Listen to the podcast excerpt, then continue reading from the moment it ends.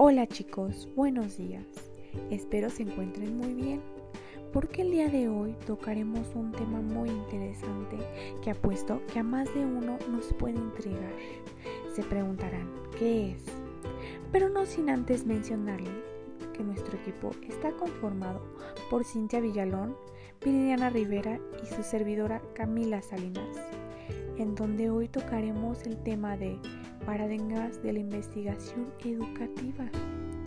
Pero bueno, de primera instancia, ¿qué es un paradigma?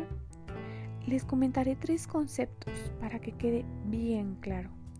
Un paradigma es un conjunto de relaciones científicas que están universalmente reconocidas. Durante cierto tiempo proporcionan modelos de problemas y soluciones a una comunidad científica también se pueden definir como la visión del mundo y es una manera de ver, explicar qué son y cómo funcionan las cosas. ¿Ya vieron? Un paradigma es mucho más interesante de lo que se imaginaban y esta está enfocada también en el ámbito educativo.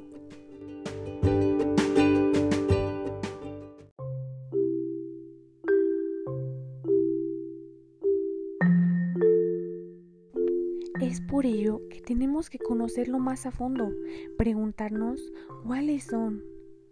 Ya está claro que sabemos qué es, pero vamos a ver los tipos de paradigmas. Existe el paradigma positivista, el cual es cuantitativo y racionalista. El paradigma interpretativo, que es cualitativo y naturalista. Y el paradigma sociocrítico, el cual es participativo. Bueno, para adentrarnos un poco, el paradigma positivista consiste en realizar mediciones y predicciones exactas del comportamiento regular de grupos sociales, es decir, que estudia masas o grupos grandes.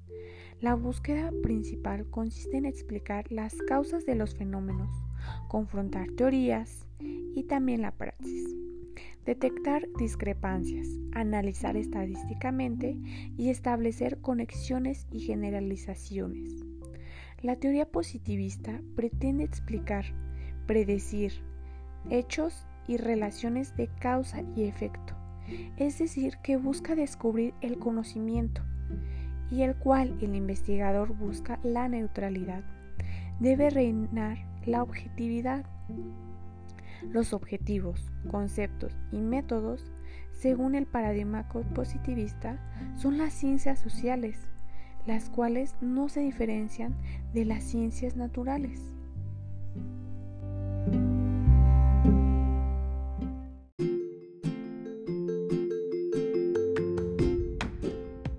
Pero no sin antes mencionarles el otro paradigma.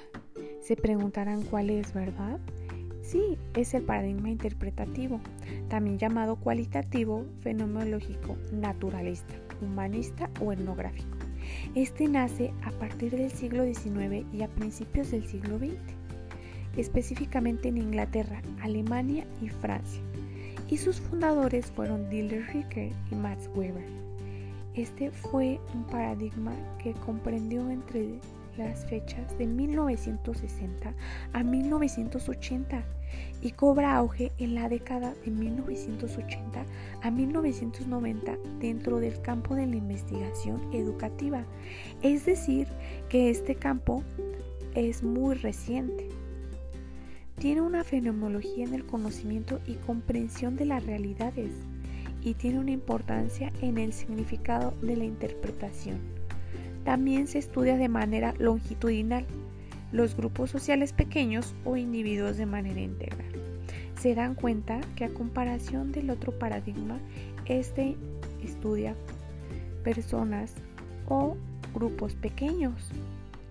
Igual, se da un marco de acción comunicativo e interpreta la realidad, los significados, las percepciones, las intenciones y las acciones.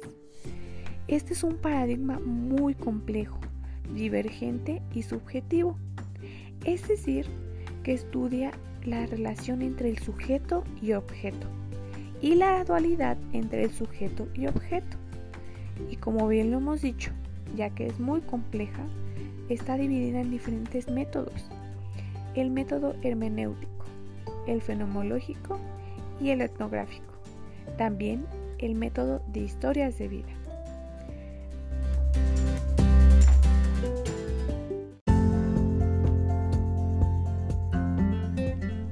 Y para finalizar, tocaremos el paradigma crítico, que en lo personal es mi favorito, ya que introduce la ideología de forma explícita, la autorreflexión, la crítica y los procesos del conocimiento.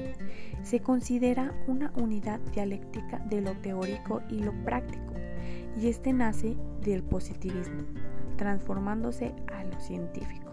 Es decir, que como una crítica a lo racional e instrumental, nace como una técnica al positivismo y exige necesidad de racionalidad, que incluya juicios, valores e intereses de la humanidad. Para la teoría crítica es fundamental la relación entre teoría y la praxis, porque de ella surge la revisión de esta relación, ¿ok?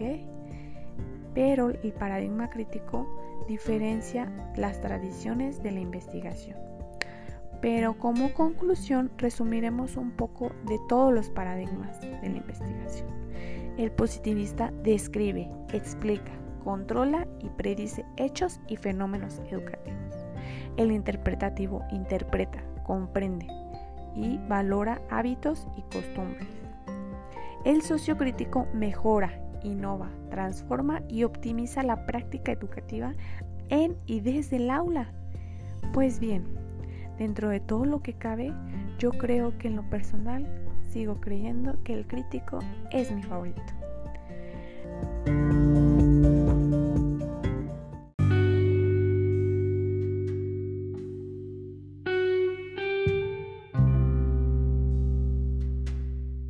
Bueno compañeros, espero les haya quedado en claro este aprendizaje, ya que es una materia que nos puede contribuir mucho antes, durante y después. Excelente día, nos vemos a la próxima y gracias por su atención.